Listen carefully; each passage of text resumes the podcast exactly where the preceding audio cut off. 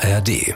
Kurzer Hinweis, hier folgt jetzt ein Extra, ein Bonus zu einer unserer Dark Matters Folgen, ein Gespräch zu einem Thema, wie läuft das eigentlich genau bei den Geheimdiensten? Viel Spaß beim Schlaumachen. Man sagt immer, dass die Briten in Europa in einer eigenen Liga spielen und ich habe noch keinen gehört in dieser Geheimdienst-Community, der dem irgendwie widersprochen hätte. Dark Matters. Geheimnisse der Geheimdienste. Mit Eva Maria Lemke.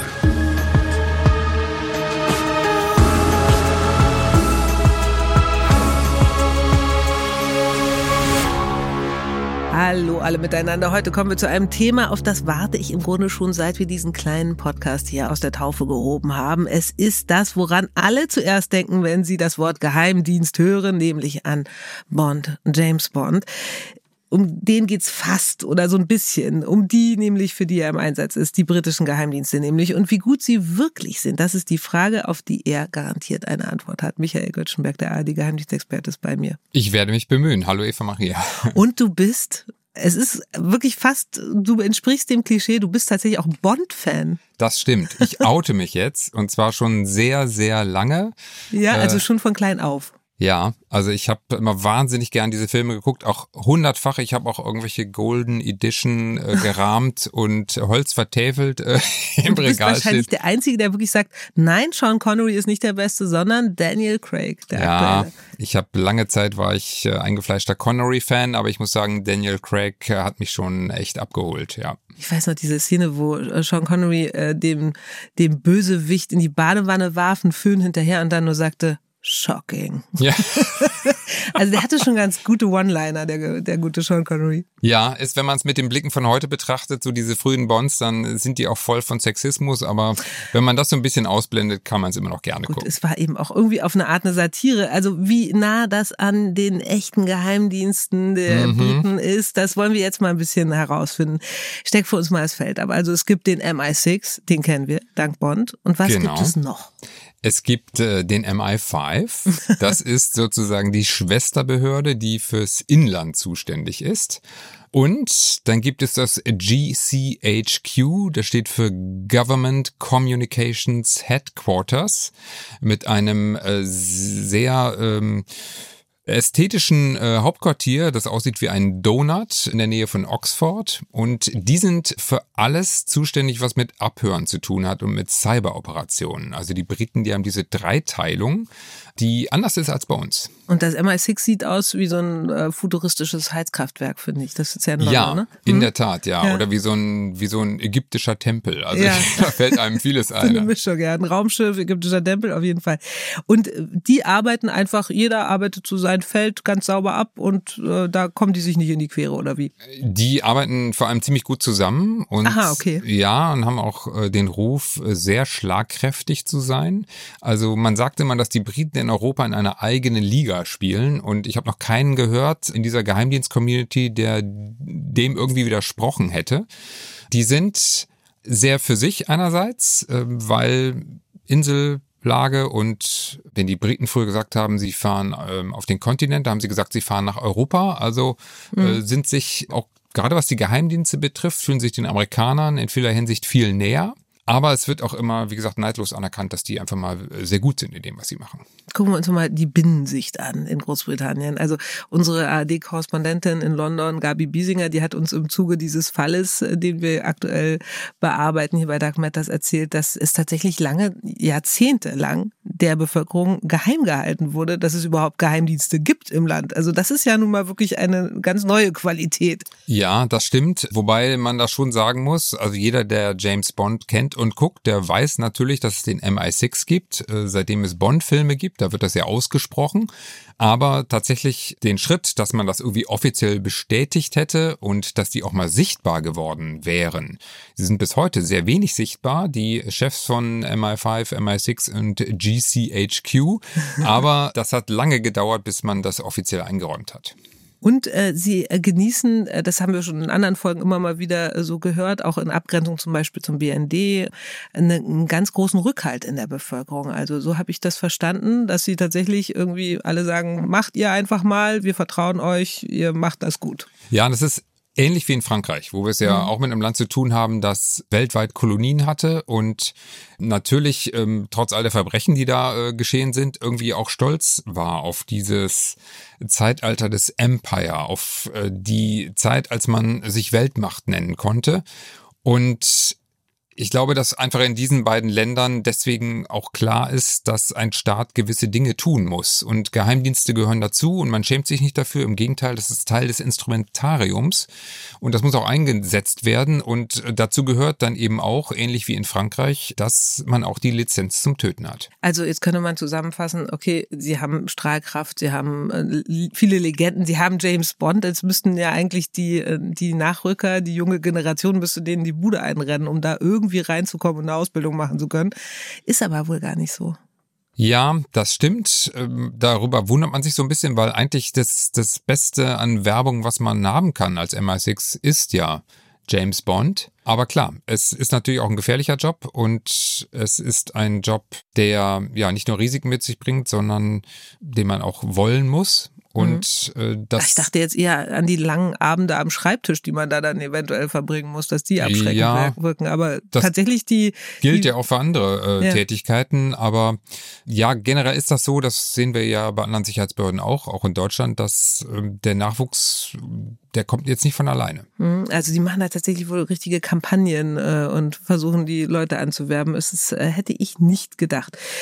Und auch noch eine Besonderheit der britischen Dienste, sie sind um einiges offener als unsere beispielsweise. Also ich habe gehört, es gibt da so eine Art ja, man kann fast sagen, so eine Art ja, Wetterbericht, Jahresbericht des Geheimdienstchefs, der äh, zu Primetime im Radio erzählt, wie viele Anschläge sie so vereitelt haben und so weiter. Das ist ja wirklich sehr offenherzig. Ja, aber nur bis zum gewissen Punkt. Mhm. Also das äh, ist sowas wie die alljährliche Vorstellung des Verfassungsschutzberichtes. Äh, die haben wir ja auch. Beim BND haben sie auch immer mal überlegt, ob es ihnen nicht vielleicht helfen würde, wenn sie so einmal im Jahr eine Pressekonferenz geben und dann mal erzählen können, wie Sie denn aktuelle Bedrohungen einschätzen. Man hat sich immer dagegen entschieden, weil man dann doch irgendwie die Befürchtung hatte, naja, hm, am Ende sagen die was, was jetzt fürs Kanzleramt dann nicht ganz so äh, gut ist. Aber klar, das ist so eine Art von Präsenz, die natürlich auch hilft, zu zeigen, was man so kann. Und generell muss man einfach sagen, wenn wir jetzt aktuell an den Krieg, den Russland gegen die Ukraine führt, äh, denken, dann stellt man auch in deutschen Medienberichten immer wieder fest, dass von britischen Geheimdienstquellen die Rede ist.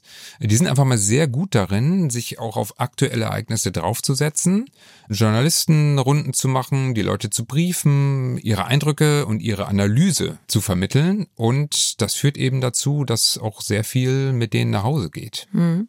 Also nach Hause geht im Sinne von, dass sehr viele sich dann auch vielleicht mit Informationen an sie wenden? Ja, das sicherlich auch. Da gab's äh, letztens sogar äh, einen Aufruf von Richard Moore, dem Chef des MI6, äh, der bei einer Veranstaltung in Prag, einer der seltenen öffentlichen Auftritte, äh, die russischen Geheimdienstmitarbeiter zum Überlaufen aufgefordert hat äh, oder dazu äh, aufgefordert hat, sie mögen sich doch bitte vertrauensvoll äh, an den britischen Geheimdienst äh, wenden.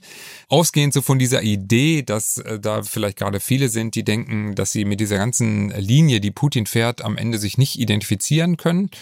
Ob das fruchtet, sei mal dahingestellt. Wir werden es nicht erfahren. Aber klar, sie gelten als sehr kompetent und das führt natürlich dazu, wenn man viel vorkommt, dass dieser Eindruck in der Öffentlichkeit auch entsteht.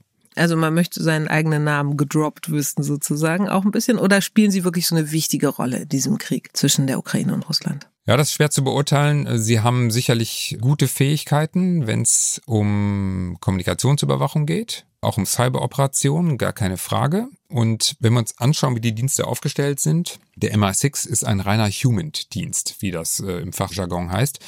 Human Intelligence, das heißt ein Geheimdienst, der ausschließlich mit menschlichen Quellen arbeitet.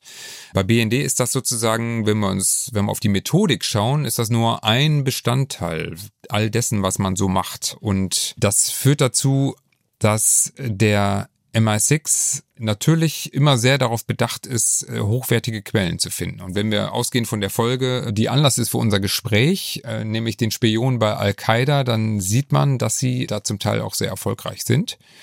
Darüber hinaus äh, muss man einfach sagen, dass die Briten allein schon aufgrund ihrer großen Nähe zu den amerikanischen Diensten sicherlich eine ganze Menge erfolgreich auch hinkriegen. Jetzt hast du es zum zweiten Mal erwähnt, die große Nähe zu den amerikanischen Diensten. Jetzt müssen wir da noch mal ein bisschen reingehen. Und zwar ist das ja tatsächlich äh, Teil der Five Eyes Allianz. Genau. Deren Teil eben auch die britischen Dienste sind. Was ist das genau und warum kann Deutschland da niemals rein? Ja, die Five Eyes sind ein Zusammenschluss von äh, fünf Geheimdiensten oder fünf Ländern, äh, muss man sagen, die beschlossen haben, dass sie sehr eng zusammenarbeiten wollen. Und man muss sagen, die Keimzelle ist schon äh, die Kooperation von Amerikanern und Briten. Und die geht zurück auf den Zweiten Weltkrieg weil es den Briten äh, damals gelungen ist, Stichwort Enigma, die Verschlüsselungstechnik der Deutschen zu knacken, ohne dass die Deutschen das gemerkt haben.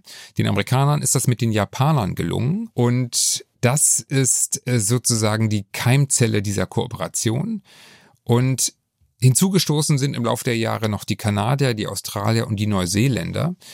Und das ist sozusagen ein sehr elitärer Geheimdienstclub, der noch viel enger, als wir das bei den deutschen Diensten sehen, mit den insbesondere westlichen Geheimdienstpartnern Informationen tauschen und auch gemeinsame Operationen und Aktionen durchführen, beispielsweise auch, wenn es um Kommunikationsüberwachung geht, wenn es um den Zugang zu Internetknotenpunkten, Kommunikationskabeln geht, dann sind die Five Eyes, marschieren die ganz vorne weg. Und die können eben auch sehr viele Dinge, die machen sehr viele Dinge, die für deutsche Nachrichtendienste nicht in Frage kämen. Und deswegen ist so diese, diese Idee, dass wir da irgendwie dann mal dazustoßen könnten, die erledigt sich ganz von selber, weil das, was die machen, das wäre unseren Diensten verboten und würde uns vor sehr große Probleme stellen. Mhm, okay, aber Sie sind auf jeden Fall ein elitärer Club. Sie werden auch gemeinhin wahrscheinlich beneidet für das, was Sie so alles wissen und können. Ja, in der Geheimdienstwelt mit Sicherheit, weil natürlich alle anderen auch äh, immer davon profitieren, von den ganzen Informationen, die dort äh, generiert werden und möglicherweise dann auch geteilt werden. Wovon das abhängt, dass die sozusagen andere ins Vertrauen ziehen, das ähm, wissen wir nicht. Aber ganz klar, das ist der elitärste Club in der Geheimdienstwelt, das muss man ganz klar sagen. Auch wenn ich jetzt dem neuseeländischen Geheimdienst nicht allzu viel zutraue, mag aber äh, komplett, äh, also mag gemein sein von mir fast, also oder unwissend, aber sag es mir, sind die tatsächlich dann jetzt so eine große Stütze oder eher auch dabei? Das hat meines Wissens nach auch mit äh, Zugängen zu tun zu Knotenpunkten, wenn es um Kommunikationsüberwachung geht. Okay. Ähm, also es hat also so einen strategisch-geografischen Hintergrund. Aber äh, ja, was der neuseeländische Geheimdienst kann, gebe ich zu, bin ich jetzt auch nicht so ganz auf der Höhe. Okay, aber Sie sind auch dabei und können sich glücklich schätzen, wie wir wissen. Du hast es gerade schon anklingen lassen, also wir reden ja äh, auch im Zuge des Falls des Doppelspions Eamon Dean miteinander. Das ist äh, ein gutes Beispiel für die Arbeit der Briten, würdest du sagen? Das also, ist ein, wie die vorgehen? Ja, es ist ein sehr gutes Beispiel, vor allem für den MI6 weil es eben eine menschliche Quelle ist. Mhm. Die ist ihnen zwar so ein bisschen in den Schoß gefallen, dass äh, diese Geschichte erzählen wir ja, äh, wie sie äh, an ihn gekommen sind, äh, aber grundsätzlich muss man sagen, ist das genau das, womit der MI6 arbeitet. Mit Menschen, die entweder in einer Organisation drinstecken oder die politische Verantwortung tragen oder, oder was auch immer machen, was dazu führt, dass sie Dinge wissen, die für die Briten, für den britischen Geheimdienst von Interesse sind. Und die Führung von menschlichen Quellen und auch der Schutz menschlicher Quellen ist eigentlich das Wertvollste für einen Geheimdienst. Aber auch das riskanteste, oder? Ja. Also die können überlaufen, die können genau. entdeckt, enttarnt werden, die können. Äh, sie können einen verarschen. Sie ja, können einen verarschen. Sie können äh, auch sozusagen Fremdmächten in die Hände fallen, entführt werden, alles Mögliche. Ne? Also es ist auch eine extrem risikoreiche Arbeit. Ja, man hat auch eine Verantwortung als Geheimdienst äh, für seine menschliche Quellen und äh, die halten die Geheimdienste auch sehr hoch.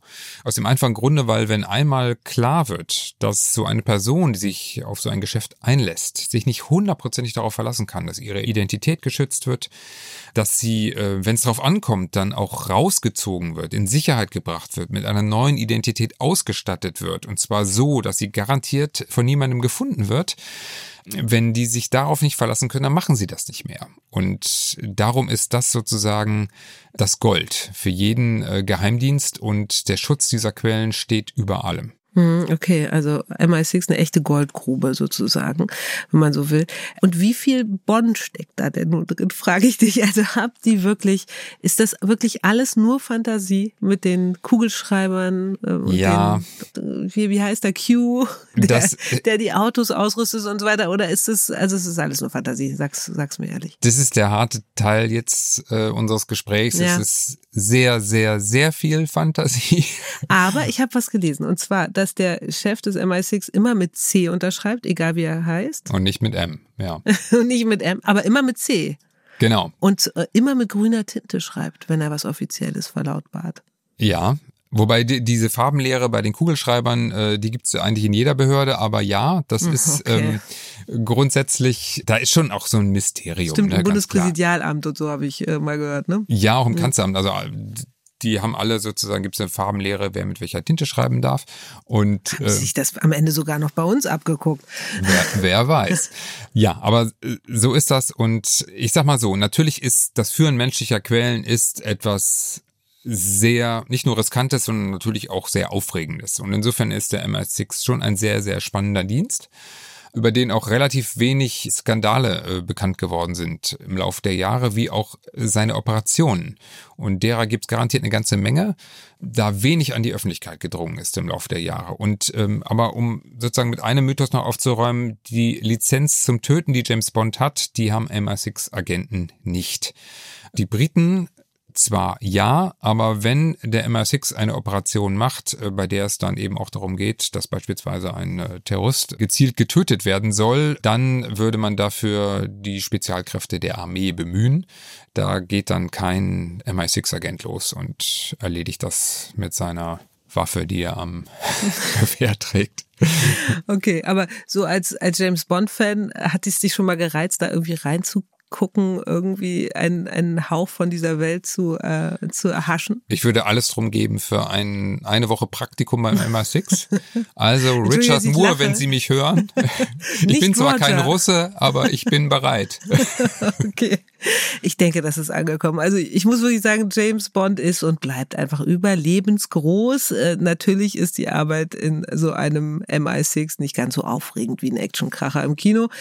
Aber sie tun auf jeden Fall einiges dafür, trotzdem zu den wichtigsten Geheimdiensten der Welt zu gehören und an ihrer eigenen Legende auch ein bisschen rumzustrecken. Michael, ich habe auch noch einen Verdacht an dieser Stelle. Ich glaube, wir werden abgehört. Ja, mich würde das auch nicht wundern, weil ehrlich gesagt, hier gibt es auch wirklich Dinge zu erfahren, die man sonst nicht so hört. du bist mir nicht auf den Leim gegangen. Vielen Dank euch fürs Abhören, fürs Zuhören und allen treuen Dark Matters Verfolgern auf jeden Fall ein großes Danke, dass ihr immer wieder zuhört und bis bald.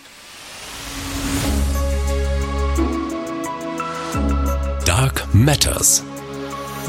Geheimnisse der Geheimdienste. Und wenn euch Großbritannien interessiert, dann habe ich noch einen Podcast-Tipp für euch. In dieser Dark Matters Folge hat ja die London-Korrespondentin der ARD, Gabi Biesinger, uns über die britischen Geheimdienste erzählt.